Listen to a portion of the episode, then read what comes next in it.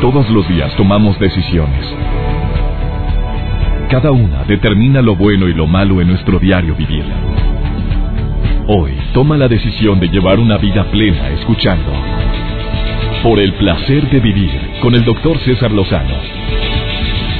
Reflexiona junto a nosotros y aprende las técnicas más eficientes para hacer frente a las circunstancias difíciles de la vida. Por el placer de vivir con el doctor César Lozano. Con el gusto de siempre te saluda tu amigo César Lozano, iniciando por el placer de vivir. Hoy saludando a mis amigos en Argentina, Apóstoles El Dorado, que me escuchen a través de Stereo Rey Argentina, a mis amigos en la República Mexicana y en los Estados Unidos. Bienvenida, bienvenido a un tema que estoy seguro te va a llamar la atención. Todos, absolutamente todos en un momento determinado, tenemos la imperiosa necesidad de hablar en público. Pero sigue siendo uno de los temores más grandes del ser humano pararte frente a un auditorio y decir un tema preparado o no preparado, expresar algo que de repente, como, lo muy bochornoso que me acaba de tocar hace una semana y media de una misa de cuerpo presente, en una misa de difunto, donde ninguno de los hermanos quería hablar y el de la funeraria les dijo, oigan, ¿quién de ustedes va a agradecer a todos los presentes? Que éramos cerca de, ¿te gusta 300 personas en esa capilla? Este, no, no, yo no, no, no, no, pero sí, no, no, yo no, nadie, nadie quiso hablar. Este, que hable él y me señalan a mí, espérame, yo, si, yo no conocía al muerto, yo conocía a uno de los hijos del, del difunto, pero yo no conocía al muerto como para ponerme a dar una plática. César, te lo suplico, por favor, tú habla. A ver, ¿qué quieres saber de mi papá? El señor murió de 87 años de edad. Y no, mira, la verdad es que creo que debe de ser alguien de ustedes que agradezca. Mira, para no hacerte largo el cuento, nadie habló. A mí no me correspondía tan importante y tan distinguido honor. A mí no me, no me correspondía, porque yo no conocía a la persona en cuestión y podía regarla. Yo nada más conocía a uno de los miembros de la familia y a su esposa. Entonces no soy el indicado. Lo que sí me di cuenta es que es una imperiosa necesidad que tenemos los seres humanos de tener seguridad para hablar en público personas que tienen em, la necesidad de presentarse frente a 6, 7, 10, 20, 100, 500 mil, 2 mil, 5 mil, 10 mil, 20 mil personas por motivos laborales o por motivos em, eh, sociales, que tienes que expresar algo. Bueno, el día de hoy viene el doctor Helio Herrera a compartirnos algunos tips que te van a ayudar para poder vencer ese temor muy natural, por cierto, de hablar en público. Y si quieres compartir tu testimonio y quieres comunicarte conmigo, hazlo a través de las redes sociales. El Facebook César Lozano, cuenta verificada, el Twitter arroba DR César Lozano. Y con gusto vamos a contestar las preguntas que tengas.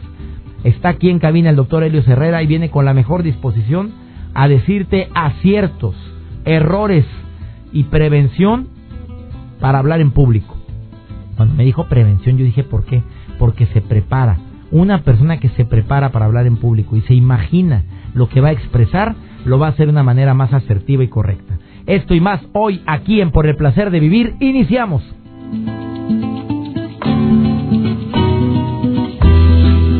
Por el Placer de Vivir, con el doctor César Lozano.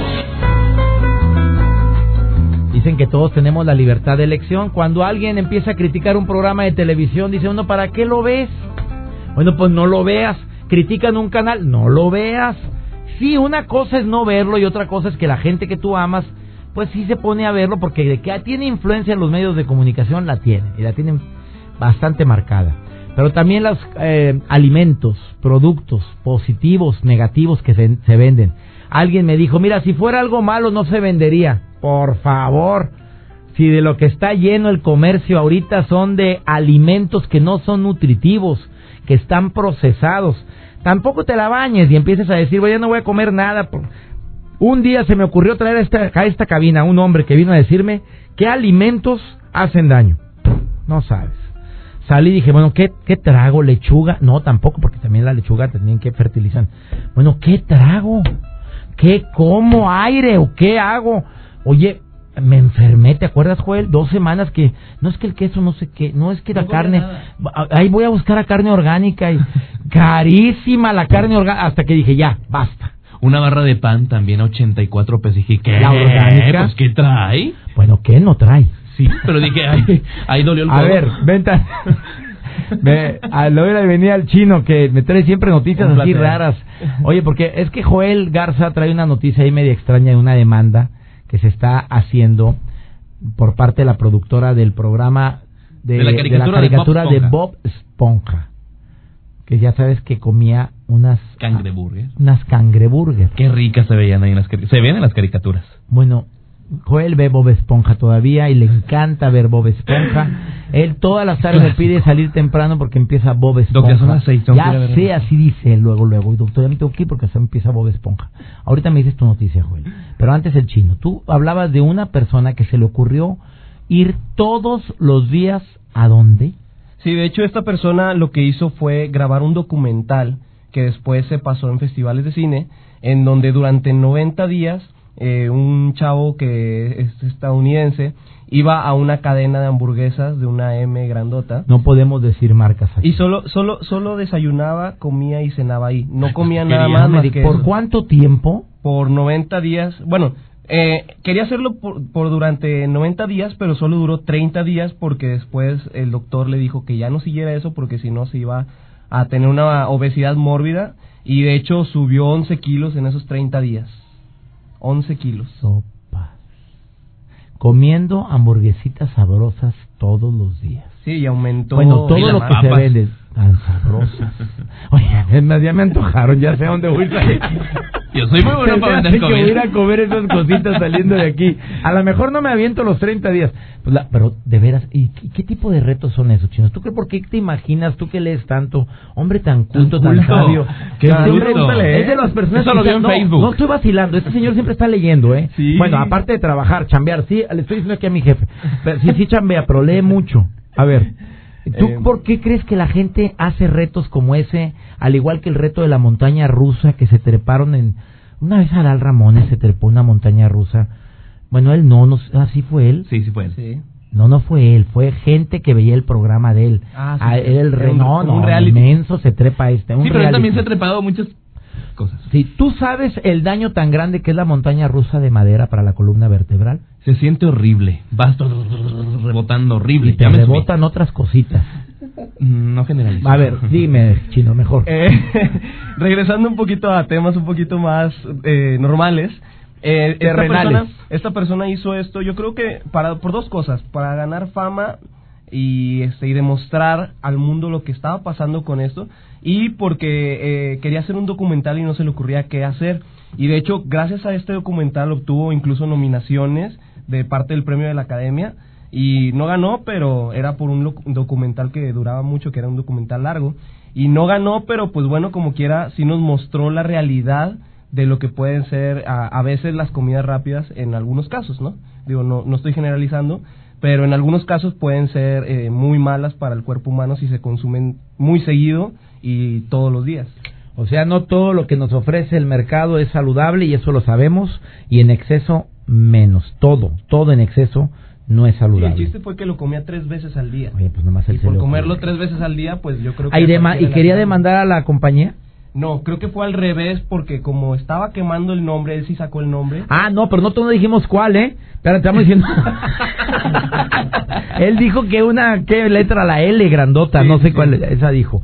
Bueno, eh, gracias por esta noticia. Y tú traías otra noticia que me la dices después de esta pausa. Ah, ya no puedo, sí tenemos chance, a ver, Pues sí, rápido. La, la productora de la caricatura Bob Esponja va a demandar a uno de los restaurantes también famosos en el extranjero porque, pues sí, sacaron una hamburguesa con el nombre de Cangreburger.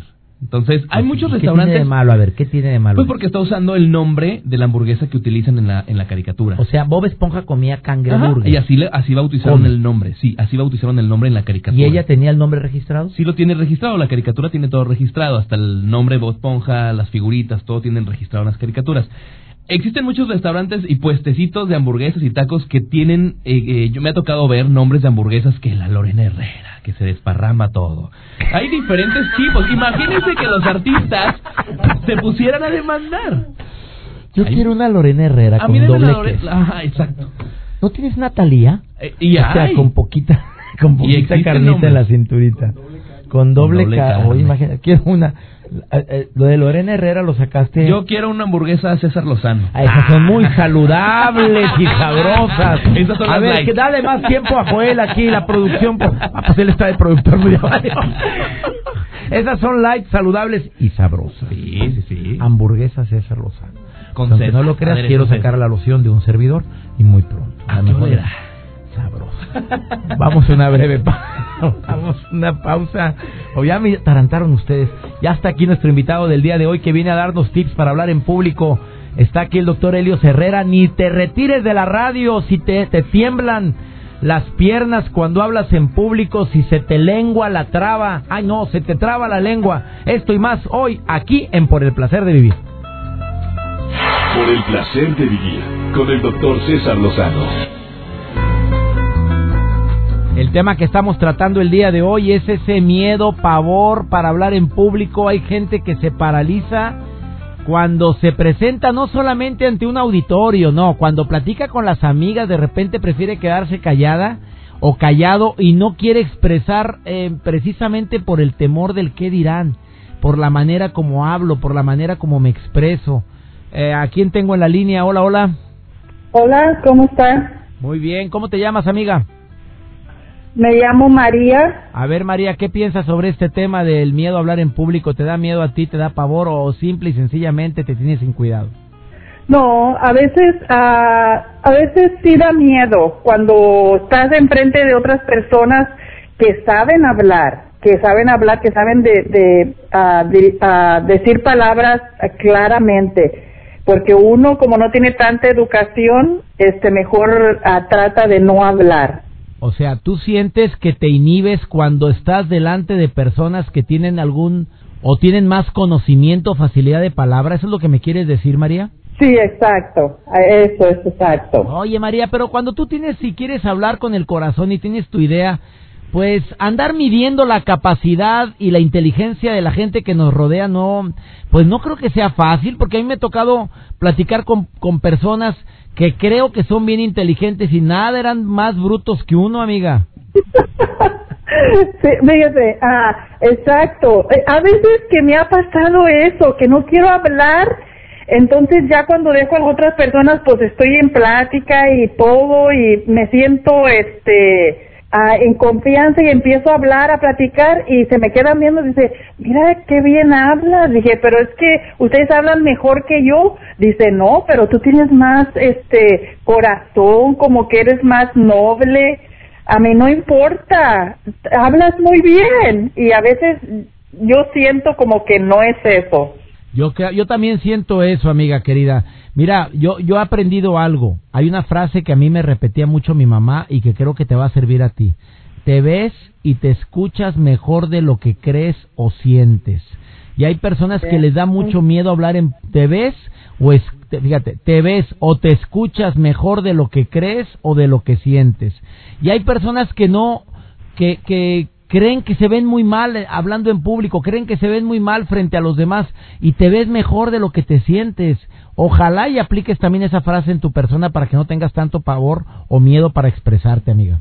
Exacto, gracias. Lo único que siempre recuerdo es una persona, una amiga, hace años que me dijo, am, y nunca se me va a olvidar, nunca cambies como eres. Tú eres una persona humilde y simple. Fíjate qué Y, eso siempre lo he, de- he, he escuchado, a mí, así cuando ten- tengo temor you know, a platicar con alguien o algo, o a veces los nervios, este, ella me dice, nunca vayas a cambiar. Y siempre me acuerdo de, de esa amiga que tuve. Bueno, yo te voy a agregar algo. Óyeme, María. Nunca vayas a cambiar porque eres un ser único e irrepetible. Contigo se rompió el molde, María. Así es que Ay, como no hay otra como tú y eres amada por Dios, exprese, diga lo que siente sin herir, exprese sus opiniones sin dañar las opiniones de los demás. Cuando vea que los demás piensan diferente, tú usa más el yo opino, yo siento, yo creo, eh, para que no hiera susceptibilidades. ¿Me expliqué?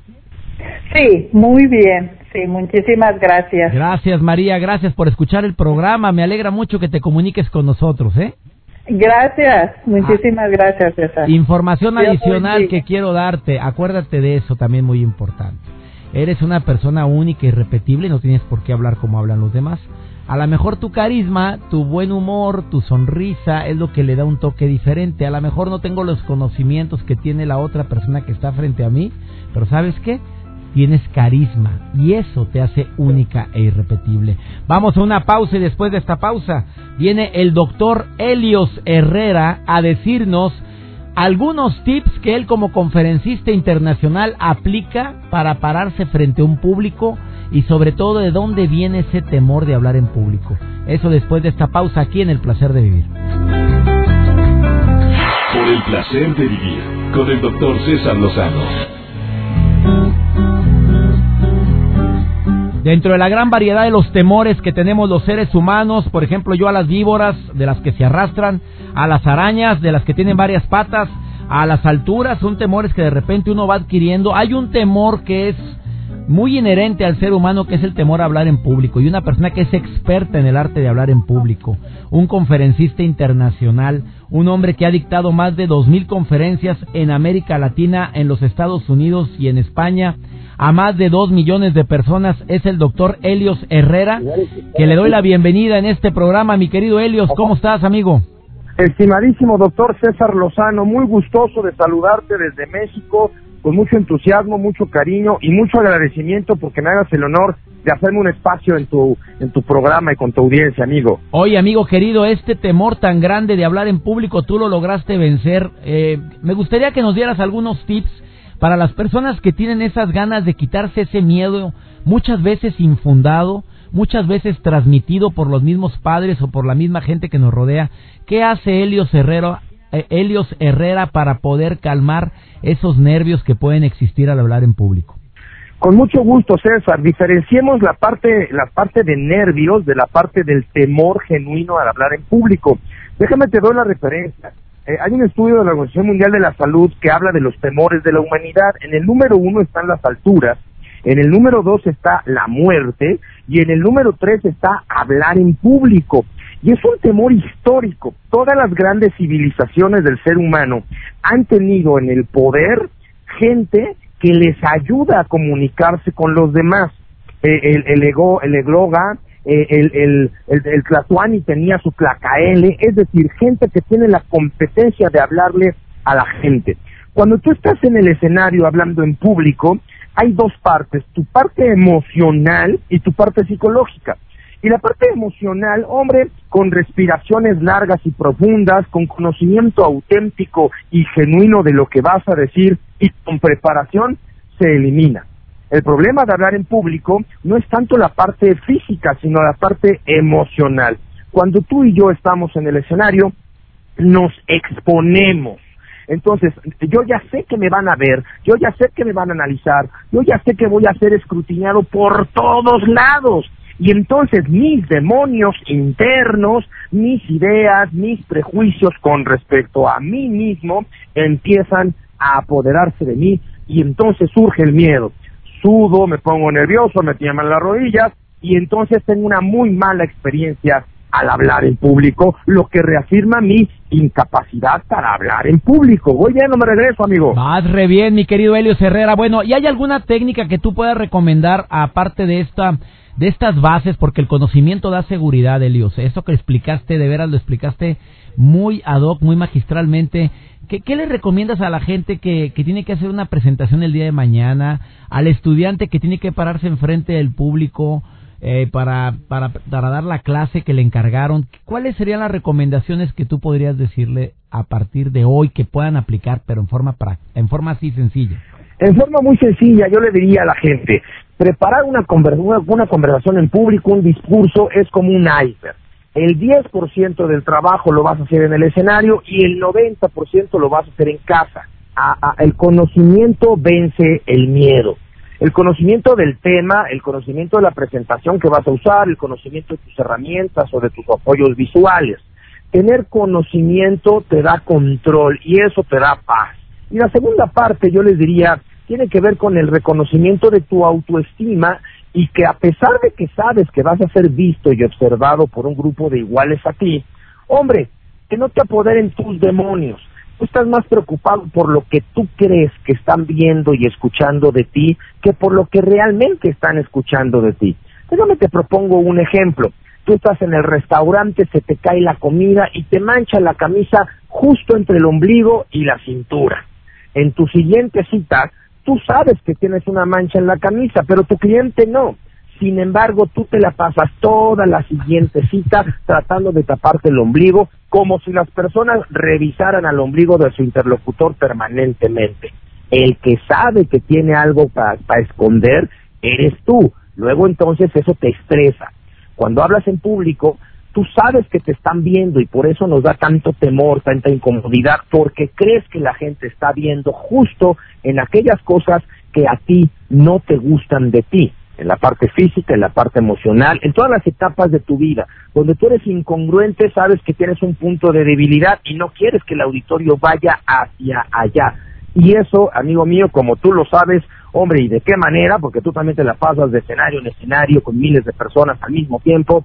Cuando tú no estás seguro y congruente con tu mensaje, sabes que las rodillas se debilitan y perdemos poder, poder legítimo, poder genuino amigo mío. Amigo querido, te agradezco mucho ese comentario y también déjame informarle al público que muy pronto el libro de Helios Herrera y qué bueno está, no te puedes imaginar cómo estoy disfrutando la lectura de tu libro y gracias por invitarme a participar en una pequeña parte en tu libro, mi querido Helios. Gracias de corazón, ¿eh? Es un privilegio para mí, amigo, colega, querido hermano, que me hayas hecho el honor de prologar la próxima producción que saldrá en noviembre. Ya está pues en los hornos y estoy realmente muy honrado, muy muy agradecido de con la vida por conocerte y contigo por tu por tu gesto, tu humildad, tu cercanía y pues tu compromiso de cada vez llegar a más personas de la forma que sea y de abrir puertas para los que estamos en esta misma empeño, en esta pasión de pues de transmitir un poco de conocimiento y sumar esfuerzos. Gracias, gracias. Gracias a ti, Helios, de corazón, y gracias por estas recomendaciones. En forma práctica, Helios Herrera dice, el conocimiento da seguridad. Tú te vas a parar a hablar en público, primero que nada prepárese. Y de esa manera va a poder ayudar mucho al segundo punto, a vencer sus demonios. Que es esos miedos que tú te vas formando, inventando y ni siquiera existen. No sabes cómo aprecio estas recomendaciones, doctor Helios Herrera. ¿Dónde te puede encontrar el público, amigo? Eh, en Twitter, en arroba Helios-Herrera, en Facebook también, de la página Helios Herrera Consultores o Helios Herrera, mi página personal, Twitter, arroba Helios-Herrera. Les recuerdo que Helios escribe con H y Herrera también. Gracias, un excelente conferencista internacional para tu evento y te lo recomiendo ampliamente. Bendiciones, amigo. Gracias, Helios. Gracias. Gracias, igualmente bendiciones a todos. Él es el doctor Helios Herrera. Excelente conferencista internacional que te puedo asegurar que estos conceptos te van a ayudar infinitamente a vencer esos temores que muchos tenemos. Después de esta pausa te voy a decir lo que no se debe de hacer al hablar en público. Eso y más aquí en el placer de vivir. Por el placer de vivir con el doctor César Lozano. No hay mejor estrategia que yo haya aprendido en casi 25 años hablando en público que es te ves, te oyes mejor de lo que te imaginas o te sientes. Y esta frase me la dijo una persona hace muchos años cuando yo empezaba en estos menesteres de ponerme a hablar en público. Déjame aclarar algo y lo quiero decir públicamente. Yo nunca me imaginé que me iba a dedicar a esta actividad. Y mis amigos y excompañeros de la primaria y secundaria saben perfectamente que para mí hablar en público nunca se me daba y a lo mejor todavía, pero no era para mí ni mucho menos una acción o una actividad que yo pensara que sea mi modus de mi modus vivendi, mi modo de vida, jamás lo imaginé. Y sin embargo, pues mira lo que me dedico. A eso me dedico desde hace ya muchos años, a compartir temas y siempre tengo público. Gracias a mi Dios tengo público a través de la magia de la radio, a través de la televisión y me preguntó, bueno, van dos personas que preguntan que si me sigo poniendo nervioso. El día que no me ponga nervioso en estos menesteres, creo que ya mejor me dedico a otras cositas.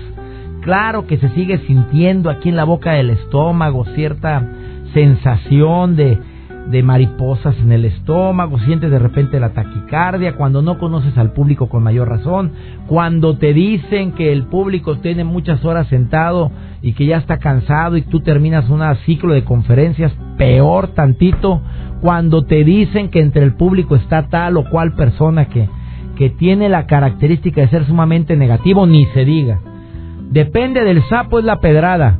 Si tú sientes que el público es un público sumamente especialito, utiliza alguna de las técnicas especialitas que hoy te dijo mi invitado Helio Herrera, quien le agradezco infinitamente que haya estado en el programa.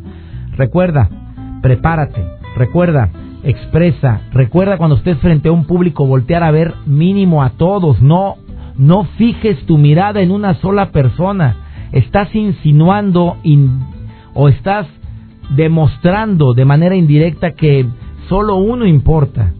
Y los demás, pues que se los lleve a ver quién. Haz paneo, en televisión se llama paneo cuando la cámara recorre todo el espacio que se está, el espacio que se está proyectando, el que se quiere proyectar, se llama paneo.